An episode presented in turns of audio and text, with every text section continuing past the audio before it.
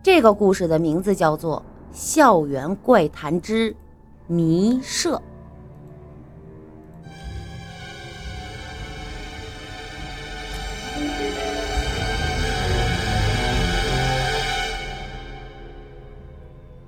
西城大学宣传栏上原本贴着三十张优秀学生的照片，现在啊，其中四张被换成了一位长发遮脸的女人照片，旁边还贴了一张纸，上面写着：“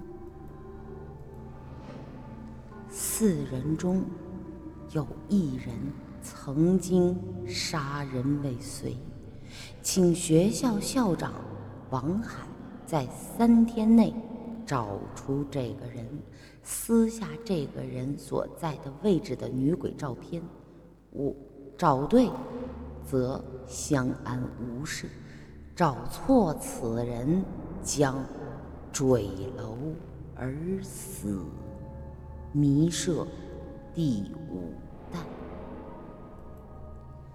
迷社是西城大学前不久。悄然兴起的社团，由社员在公开场合设置谜题，向师生发起挑战。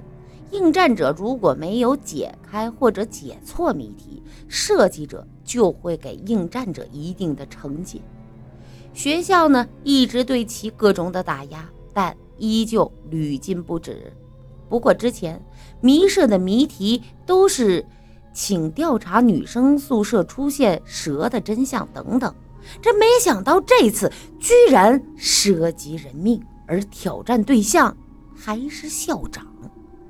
团委书记周旋被叫到校长办公室，校长王海对他是大发雷霆，让他赶快查清此事。从校长办公室出来，周旋径直的来到校外一网吧。没有人知道，周旋就是迷社的创始人。此时，聊天室里成员们正在激烈的讨论这次的谜题。周旋在公告区挂出一则消息：“请问，这次的活动是谁设计的？请联络我一下。”可是与以往不同的，一直等到下午都没有人来联系周旋。设谜的人藏起来了。被贴照片的四名学生分别是于健。邱小雅、张莹、陆峰，可这四名同学就算不是，就算有不是，也没人和这杀人扯上关系，这可该怎么办呢？眼看三天的期限已到，无奈之下，周旋向校长王海提交了一个他自认为最有可能的答案：于建。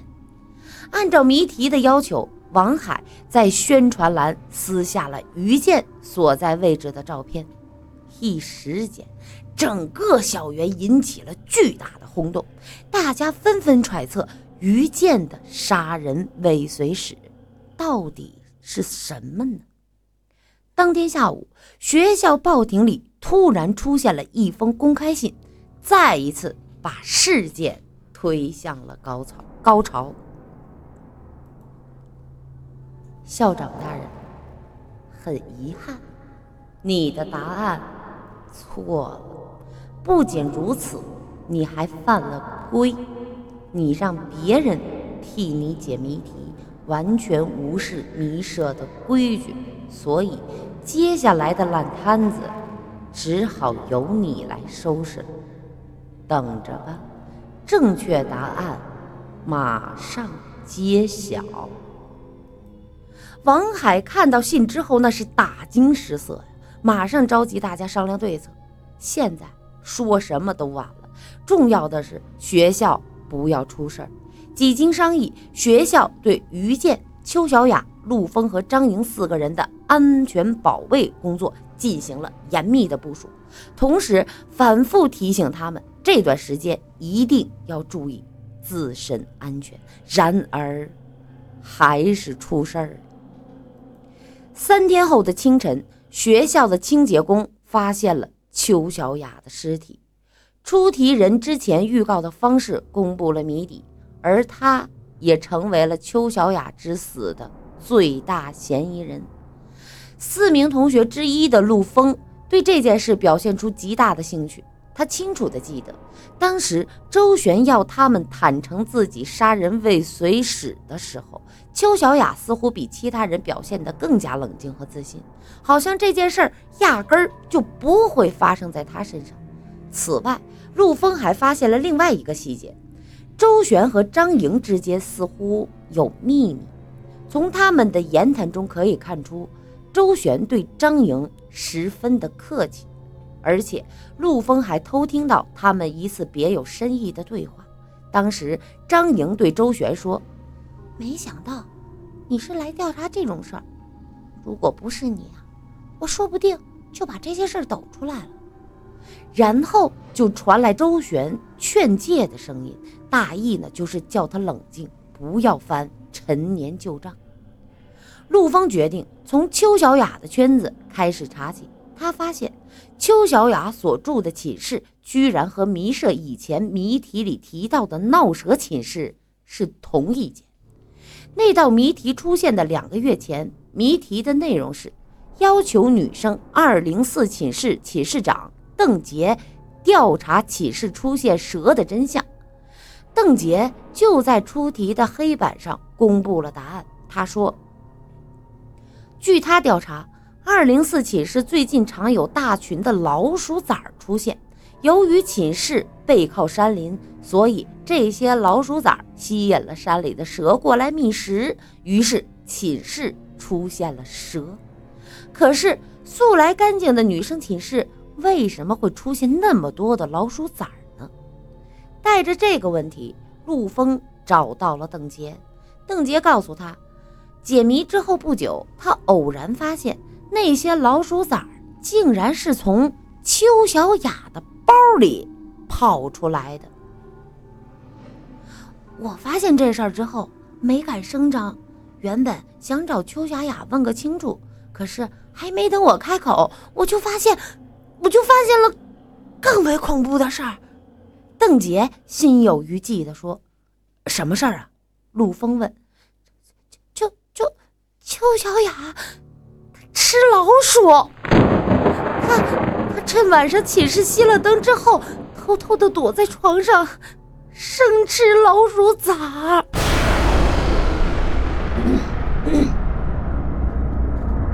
陆峰被邓杰的话吓了一跳，邓杰又继续说：“我我不敢直接问他这件事儿，我只是告诉他，作为市长，我不希望寝室里再出现老鼠。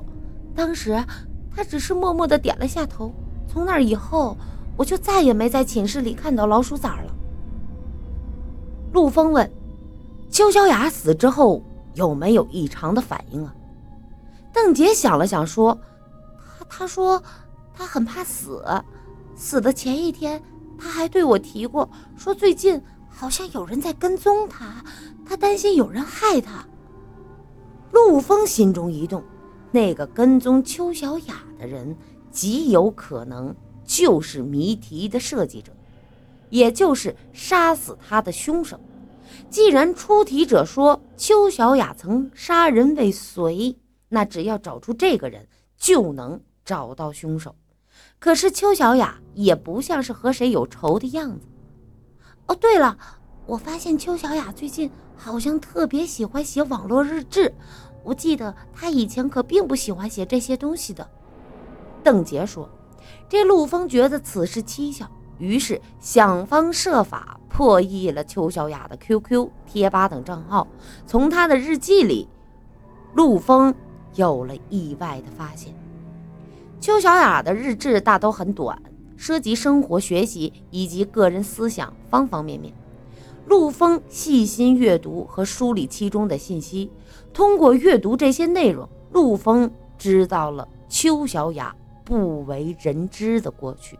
让他没想到的是，邱小雅曾经图谋并付诸行动，想要杀死的人，竟然是学校的辅导员周旋。陆峰耳畔回想起周旋和张莹私下的对话，看来周旋有预谋杀人的嫌疑。陆峰决定以张莹为突破口，对周旋展开调查。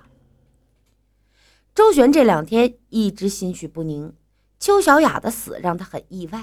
他想不到邱小雅竟然有杀人未遂史。他只知道邱小雅这人挺阴郁的，朋友不多，平时很少和家里联系。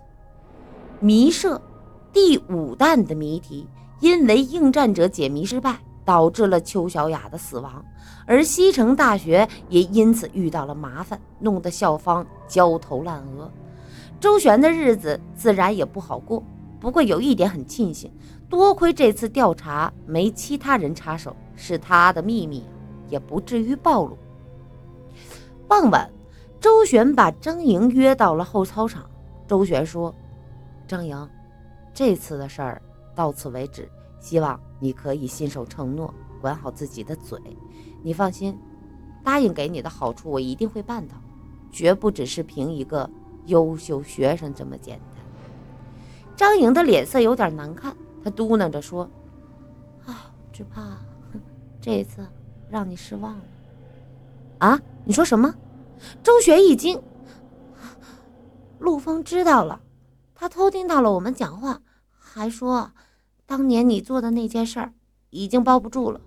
我知情不报，可能也会受到追究。周旋心头一凉，凭他对张莹的了解，一听到这些话，他呀肯定把知道的全版给拖出去。现在他无比后悔自己成立的这个所谓的迷社，出什么题不好，偏偏弄出个杀人未遂这档子事儿。这还把一向多嘴的张莹给圈了进来。这事儿你还跟谁说过？只有他一个人。张莹一副信誓旦旦的样子。不过说实话，周老师，到现在我都不明白，你放火烧毁学校图书室的真正原因。周旋狠狠地瞪了一眼张莹。张莹识趣的笑道：“ 算了算了，那不说这个了。